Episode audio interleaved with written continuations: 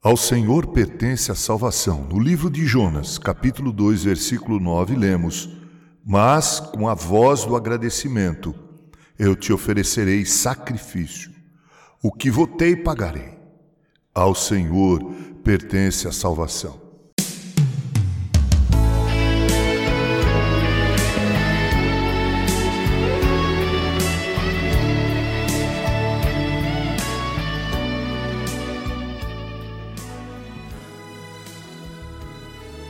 A salvação é obra de Deus.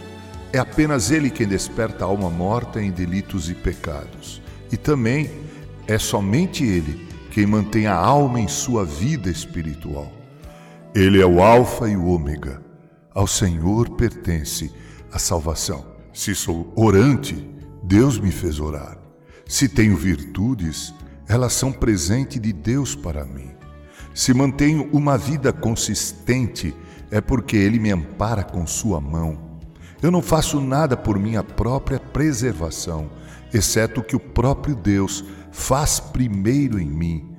Tudo o que tenho, toda a minha benevolência, é apenas de Deus. Quando eu peco, é por minha conta. Mas quando ajo corretamente, isso é de Deus, plena e completamente. Se rejeito o inimigo espiritual, a força do Senhor moveu meu braço. Vivo perante os homens uma vida consagrada? Não sou eu, mas Cristo que vive em mim. Sou santificado? Eu me purifiquei.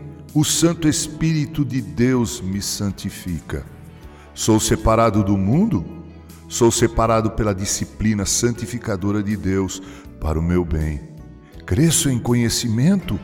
O grande instrutor me ensina Todas as minhas joias foram desenhadas pela arte celestial. Encontro em Deus tudo o que desejo, mas em mim mesmo encontro apenas pecado e miséria. Só Ele é a minha rocha e a minha salvação. Alimento-me na palavra? Essa palavra não será alimento para mim, a menos que o Senhor faça dela comida para minha alma e me ajude a me alimentar dela. Vivo do maná que cai do céu? O que é aquele maná senão o próprio Jesus Cristo encarnado, cujo corpo e sangue eu como e bebo?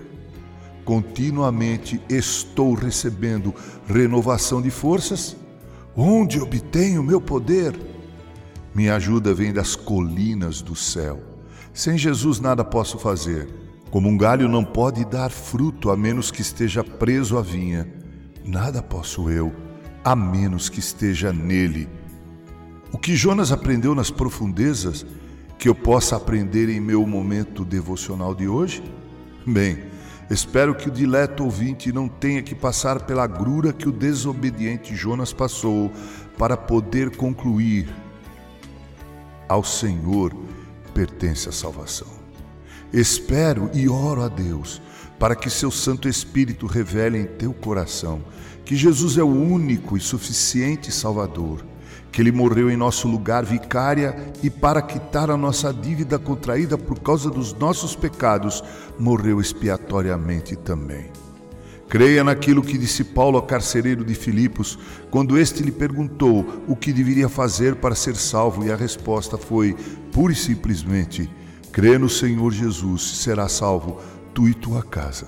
Que assim Deus em Cristo nos abençoe, pois a salvação pertence somente a Ele e a mais ninguém e a nenhum outro. Com carinho, Reverendo Mauro Sérgio Aiello.